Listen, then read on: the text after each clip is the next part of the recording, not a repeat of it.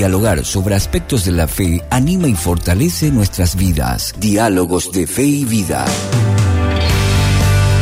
Diálogos de Fe y Vida, un espacio para formular preguntas y dialogar sobre la fe y la vida del creyente. Una presentación del Campus IBA con el doctor Flavio Florentín.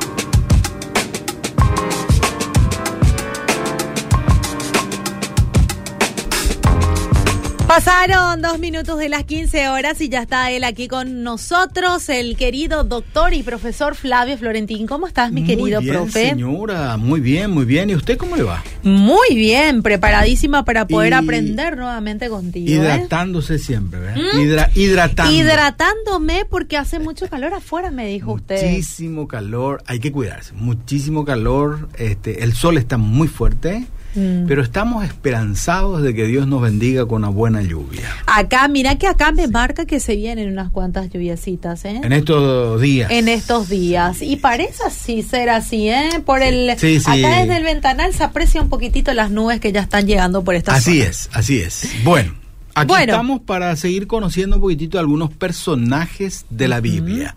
Hoy le toca a Ruth, ¿eh? Sí, hoy le toca a Ruth, que conocemos siempre como la Moabita, ¿verdad? Y he titulado un poco este, mm, este conversatorio sobre la vida de Ruth en torno al tema de la migración, porque en el libro de Ruth lo que vemos es justamente eso, ¿no? Que una migrante es bendecida por Dios. Una migrante bendecida por Dios. Ruth la Moabita.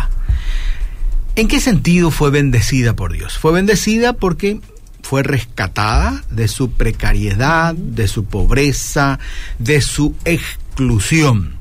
Y esto fundamentalmente fue así, bendecida, porque permaneció fiel a los lazos familiares que lo unía a su suegra. Eso es lo que a veces despierta mucha Curiosidad, atención, ¿verdad? mucha curiosidad ahí. ¿Qué le habrá, qué habrá hecho, verdad, para que realmente haya tan buen entendimiento, verdad, entre la nuera y la suegra? Yo no sé, es una cosa muy popular a veces eso, ¿verdad? Que siempre hay un malentendido entre suegras y nueras. No siempre es así. Por lo menos en el caso aquí de esta historia bíblica tenemos que hay un buen entendimiento. ¿Qué nos querrá enseñar también con eso? Sí, por supuesto. Bueno, el texto de Ruth que tenemos en el Antiguo Testamento es un libro pequeñito. Eh, yo siempre digo, la historia de Ruth es una historia apasionante desde el punto de vista que uno lo quiera ver. Es un, como les digo, es un pequeño librito. La mayoría seguramente conocemos, leemos y releemos eso, porque es una historia que tiene un final feliz. Y las historias con finales felices siempre son pues atrapantes, llamativas y también dejan sus lecciones de vida. Quiero señalar solamente un verso bíblico que está ahí en el capítulo 4, ya al final, porque es un libro de cuatro capítulos. Y ahí al final de este libro dice el texto bíblico, las mujeres le decían a Noemí. ¿Quién es Noemí? La suegra, ¿eh? no la mala, la buena, la buena suegra, ¿verdad? Le decían a Noemí, alabado sea el Señor, que te concedió tener un nieto que te rescatará. Su nombre será celebrado entre los israelitas. Aquí está, esta historia, como les dije, es la historia de la Moabita Ruth, apasionante, lo podemos mirar desde muchos puntos de vista, pero es un poco una historia con un paradigma donde Dios bendice fundamentalmente la fidelidad que uno tiene a su familia. Dios bendice también a una extranjera, lo bendice al ingresar en el linaje de Jesús. Por eso también el libro de Ruth se rescata dentro de las historias del pueblo de Israel y lo ponen ahí en el Antiguo Testamento. Fíjate vos que no es muy común, ¿verdad? Historia de una mujer en la Biblia, poco o nada. Esther capaz la otra, pero Ruth y encima una extranjera. se rescata esa historia y se pone ahí para señalar justamente que esta mujer extranjera, moabita, está dentro del linaje de David y podemos decir también entonces por añadidura dentro del linaje del Señor Jesús. Uno también puede observar en esta narración cómo es que se entrecruzan en esta experiencia de una migrante la pobreza, la escasez, en medio de la pobreza, la escasez, un respeto a las prácticas culturales y puede ver también uno la migración y que en medio de esa migración a veces hay restauración. Enfoquémonos un poquito antes de entrar en la historia propiamente dicha de nuestro libro, qué es lo que es este fenómeno mundial y aún actual de la migración. Fíjate vos que hoy en día nuestro mundo está siendo sacudido en varios continentes por el tema de la migración. Mm. Europa está siendo, ¿verdad?, permanentemente no quiero utilizar la palabra invadida, pero este visitada de alguna manera por los migrantes. Y la mayoría de los migrantes siempre se arriesga muchísimo para llegar a una tierra en donde se supone, se cree que puede tener una mejor condición de vida. Bueno, si miramos nuestro continente, podemos mirar hacia el norte, ¿verdad? Que, los países más desarrollados y con mayor recursos económicos son los países que siempre están, bueno, cerrando su frontera para tratar de defenderse contra la migración, ¿verdad? Y ni aún así lo pueden del todo frenar, ¿no es cierto? Ahora, ¿por qué se genera este fenómeno de la migración? que es una realidad humana constante de todos los tiempos. Es un fenómeno, yo digo, de movilidad social de todos los tiempos. Pero que trae también su bendición. Mira, si nosotros miramos nuestro país con respecto a la migración, tenemos que decir que nuestro país ha sido prácticamente bendecido por muchísimos migrantes que llegaron aquí en el país en todos los tiempos. Y por supuesto nuestro país, al abrirle los brazos, a recibir a esos migrantes, eh, han bendecido a esos migrantes también con este, la posibilidad de darle tierra, oportunidad de trabajo y desarrollo. Y una constante que nosotros hemos observado en nuestro país, la migración desde más o menos inicio de 1900, que todos estos migrantes que llegan a nuestro país en comunidades así enteras, ¿verdad? Llámese, qué sé yo, ucranianos, rusos, alemanes, eh, coreanos, finalmente menonitas, también todos han aportado su grano de arena, su, eh, su grano de arena para el desarrollo de nuestro país, ¿verdad? Eh, y también así el país ha sido beneficiado por el trabajo y el desarrollo de ellos, ¿verdad? Bueno, eso es también un punto de vista que no hay que dejar de apreciar y creo que eso también nos muestra la historia de Ruth. Miremos un poco el contexto de, bíblico de nuestra historia de Ruth las características y el contenido que nos presenta este corto y maravilloso libro de Ruth. Breve historia en cuatro capítulos, una buena historia, una historia feliz en donde Dios obra para restaurar, rescatar y sacar de la pobreza, de la, de la infelicidad a una familia entera. La historia se inicia en un contexto, en una época, mejor dicho, en la época de los jueces. Es una época en la historia de los judíos marcada por muchas dificultades, marcada por muchas carencias, no solamente en la familia de Noemí, la suegra de Ruth, sino en todo Israel. Porque la historia arranca diciendo que cuando se va Elimelech, el esposo de Noemí, su esposa Noemí, sus dos hijos varones, Kelión y Maliot, se van ahí de su pueblo porque la pobreza era extrema. Los alimentos ya no había, entonces, como siempre ocurre, y nosotros también sabemos nuestra historia, cuando ya no hay fuente de trabajo, no hay que comer, nuestro pueblo en Paraguay también migra. Van a buscar migra históricamente hacia la Argentina y últimamente hacia España y finalmente hacia cualquier parte del mundo, ¿verdad? Y muchos de nuestro país son beneficiados por las remesas que esos conciudadanos envían a su gente aquí. ¿verdad? Y hay toda estadística de eso, pero no es nuestro tema ahora. Lo mismo ocurre con Noemí, su esposo y sus hijos. Vamos a buscar mejores posibilidades de vida y se van, ¿verdad?, hasta Moab. Y dice el texto de la Biblia que allí eh, Elimelech y su esposa Noemí y sus dos hijos vivieron por 10 años. Tiempo suficiente, ¿no? Para hacer ya un afincamiento, desarrollarse. Años que para cualquier familia eh, ya puede representar un afincamiento, una radicación en un lugar y desarrollar una posibilidad de una mejor condición de vida.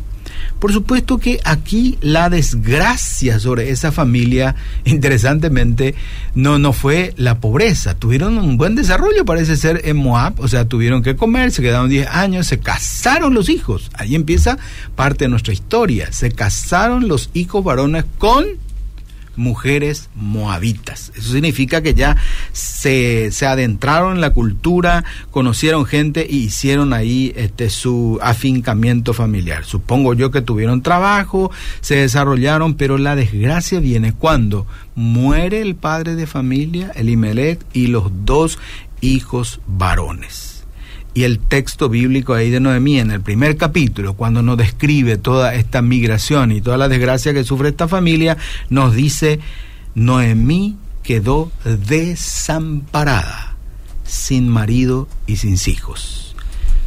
El desamparo que en aquella época experimenta una mujer sin marido era una cosa no fácil de, de asumir no fácil de poder sobrevivir también, ¿verdad?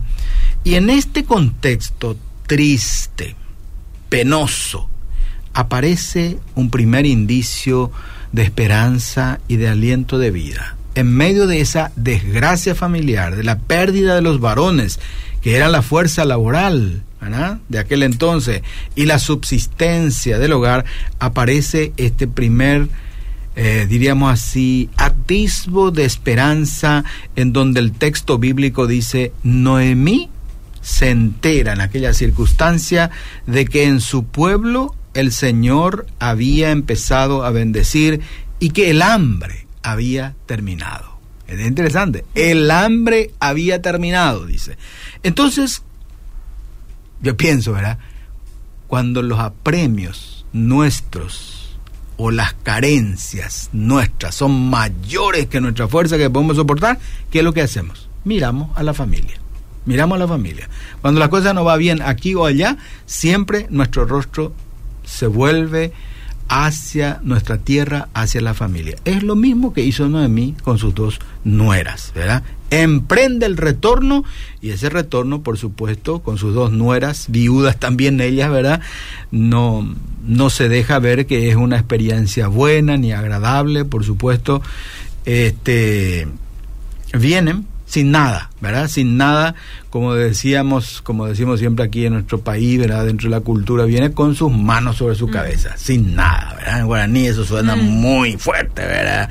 Entonces ahí, que, y, y, en ese camino de retorno, interesantemente, Noemí tiene mucha sabiduría y mucha inteligencia de una buena madre y de una buena suegra, porque le dice a sus dos nueras, pero hijas, ¿para qué me siguen ustedes? Eh, vayan, regresen a su hogar y que el Señor a ustedes les trate con misericordia, tal como ustedes nos trataron a mis hijos y a mí. Fíjate, buena relación familiar, ¿verdad? Entonces, uno de mí le dice, regresen, regresen, ¿qué van a hacer conmigo, verdad? Eh, y aparentemente este dato eh, nos hace suponer que las nueras eran jóvenes todavía porque estaban todavía en esa edad fértil, ¿verdad? Podían a lo mejor tener un nuevo marido, tener hijos, como de hecho ocurrió con una de ellas, con Ruth, ¿verdad? Entonces la suegra le dice, regresen, regresen a su casa con su madre, vuelvan a casarse con el favor de Dios, tengan así el reposo en casa con sus maridos, dice, ¿verdad? Las dos, en principio, expresan, no, queremos ir contigo. ¿Eh? Queremos ir contigo, dice. Y la suegra le responde a ellas, pero ¿qué caso tiene? Que vengan conmigo. Yo ya no tengo hijos, que puedan ser sus maridos, regresen a sus casas y sepan, dice, que mi amargura es que es mayor que la de ustedes, sin marido y sin hijos. Es muy fuerte eso, ¿no? Es muy fuerte. Pero no pierde el equilibrio, esta buena mujer no mí entiende muy bien el escenario en donde se está moviendo ella y sus dos nueras. Una de las nueras entiende y se despide. Dice el texto, Orfa, que es una de las nuevas, nueras, se despide de ella con un beso, pero Ruth se queda con ella y expresa aquella frase, yo digo, tierna y poderosa que tenemos en la Biblia. Mm. Donde dice, le dice Ruth a su suegra. A veces vemos eso en las tarjetas de boda, de invitación y cosas así, ¿verdad? Ruth le dice a su suegra, no me pidas que te deje ni me aparte de ti. A donde quiera que tú vayas, iré yo. Donde quiera que tú vivas, viviré. Tu pueblo será mi pueblo y tu Dios será mi Dios. Donde muera, moriré yo. Y allí quiero que me sepulten. Que el Señor me castigue y más aún si acaso llego a dejarte sola. Solo la muerte nos podrá separar. Mm. Pasaje hermoso, poderoso, de una profunda fidelidad de entre mujeres pobres, carentes y a lo mejor llena de miseria, llena de miseria, ¿verdad? Pero es ahí en donde a veces la expresión de amor, de ternura y de fidelidad se profundiza, es muy sincera, ¿verdad? Y bueno, entonces, por supuesto, la Ruth, la, la, Noemí, mejor dicho, al escuchar semejante decisión y semejante expresión de Ruth, ya no insiste en que ella retorne a su pueblo. Y siguen caminando hacia este Efrata, que era el pueblo de donde ellos salieron, ¿verdad? Y vienen ahí y llegan ambas mujeres solas a su tierra de origen y por supuesto genera un revuelo tal, ¿verdad? Pero no un revuelo así de resentimiento ni de burla, sino de admiración. Y dice, y, todo el pueblo, dice lo del texto, comenta, no es esta Noemí la que partió con marido e hijos. Y Noemí expresa ahí, sí, yo soy. Y ya no soy aquella mujer alegre y feliz. La amargura que me ha hecho vivir el Todopoderoso es grande muy sinceramente, muy sinceramente. No esconde tampoco su realidad de mm. miseria y de necesidad. Eso es bueno también saber, porque a veces una persona que experimenta semejante situación de carencia, de pobreza y necesidad, un poco por vergüenza o a veces por arrogancia, pretende esconder. Aquí el caso de Noemí, no es, ella con mucha sinceridad habla mi amargura y las cosas por las que el Señor me ha hecho pasar es grande. Yo supongo que es también un poco muchas de las experiencias que los migrantes pasan, ¿verdad? Mm. Cuando van, llegan a una nueva tierra, no es que todo es color de rosa. Las historias que pueden contarnos, ¿verdad? Pero siempre se encuentra una mano misericordiosa, cariñosa, amable, bondadosa, que mm. extiende la mano en estos contextos para poder ayudar a una persona, ¿verdad? Eh, necesitada que regresa de vuelta a su país.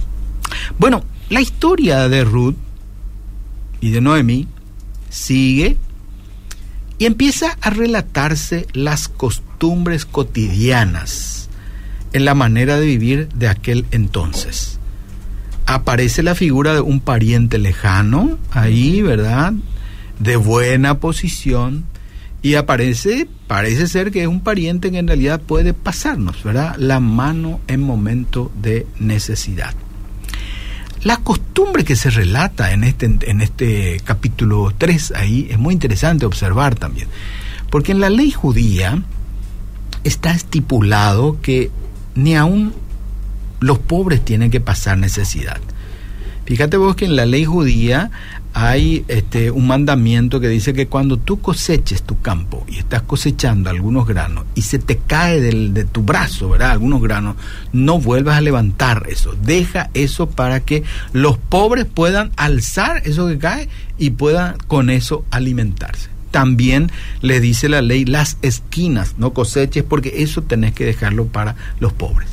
Y bueno, Noemí conocía esa costumbre, no conocía esa costumbre, entonces le encarga para poder subsistir a su este, nuera, Ruth, le dice, te vas a ir a, esta es la época, diríamos así, de la cebada, entonces seguramente se está cosechando, entonces vas a ir al campo y lo que cae de ahí cosecha y trae para nuestra alimentación. Y se va Ruth obedientemente, ¿verdad? Y recoge, ¿verdad? Los granos, las espigas, y parece ser que esta Ruth muy laboriosa era. Muy laboriosa, mm, muy laboriosa, guapa, ahí a la par que los varones que estaban trabajando ahí, ella cosechaba lo que se caía y eso despertó la curiosidad del dueño del campo. Pero ¿quién es esta mujer que está tan intensamente trabajando? Eh, y, de sol a sol, diríamos así, y mm. brazo a brazo, y al igual casi que de los hombres que están ahí. Entonces le pregunta seguramente a su capataz, ¿quién es esta mujer? Y le dicen, esta es Ruth, la moabita, que acompaña a su suegra, la viuda, es una viuda, y su suegra también la viuda, que es Noemí, y ahí entonces aparece la figura de este pariente, ¿verdad? la figura de Boaz, que es el hombre, en donde también aparecen muchos condimentos culturales en esa experiencia y de conocimiento. Entonces Boaz se acerca a Ruth cuando estaba recolectando los granos eh, y le pregunta, ¿verdad? A ella quién es. Y Ruth, ¿verdad? Ahí le dice, yo soy la nuera de Noemí, es mi suegra. Eh, y entonces vos le dice, conozco tu historia, conozco tu fidelidad a tu suegra, conozco que has tomado la decisión de aún en medio de esa miseria acompañarla a tu suegra. Lo veo bien eso, me, me, me hace bien. En mi palabra te estoy diciendo, ¿verdad? Entonces le dice a ella, cosecha, sigue cosechando lo que cae, nadie te va a molestar. Le he dicho a mi gente, a mis varones, que nadie te moleste, así que sigue cosechando. Y aparentemente, eh, bueno, no aparentemente, sino que en las cosechas se va, no es que uno regresa a su casa para comer, sino ni, ni, nada. Entonces se hace la comilona y entonces ahí vos también le dice a Ruth, acércate a la mesa junto con nosotros para comer ya hay una simpatía, ¿no? Parece que algo también se mm. movió ahí en el corazoncito de, de ¿verdad? Y sintió una atracción por una mujer viuda ella, pero laboriosa, ¿verdad? Bueno, y ahí viene un pasaje, ¿verdad? Sumamente interesante y hasta pícaro también, hasta pícaro también, porque la suegra iba a intervenir y le dice, viene Rudy y le cuenta a su suegra lo que pasó, ¿verdad? Tal, tal, tal. Y la suegra ahí dice, hija mía, ojo, ese es un pariente nuestro que puede realmente rescatarnos de nuestra miseria. ¿En qué sentido rescatarnos? Que a lo mejor puede tomarte a ti de vuelta como esposa. Mm. Entonces ahí viene esa picardilla de la suegra, ¿verdad? Que uno puede verlo desde el lado, ¿verdad? Hasta morboso, pero no lo vamos a mirar así nosotros, ¿verdad? La suegra le dice, bueno, hija mía, ya está empezando a oscurecer, vas a ir a bañarte, perfumarte, vestirte bien, y te vas a ir ahí donde los obreros están trabajando, están cenando, una vez que ellos coman todo y beban, se van a acostar y ahí recién tú te vas a acercar a este voz. Bueno, ahí está ese pasaje, le vas a descubrir su sábana de su pie y te vas a acostar al lado de él. y el texto dice pícaramente, y bueno, el resto él te va a decir lo que vas a hacer, dice, ¿verdad? Y amanecen así ellos, ¿verdad? Lo interesantemente vos, ¿verdad? No es que se asusta él y dice que, eh, te, bueno, enseguida descubre que es Ruth, ¿verdad? Eh, tampoco lo expulsa ni lo echa, solamente le dice, mira, no te preocupes, te voy a decir en palabras mías, no te preocupes, vamos a hacer bien las cosas. Hay un pariente más cercano tuyo antes que yo que te puede rescatar. Estamos ahí en pleno desarrollo de la práctica del levirato.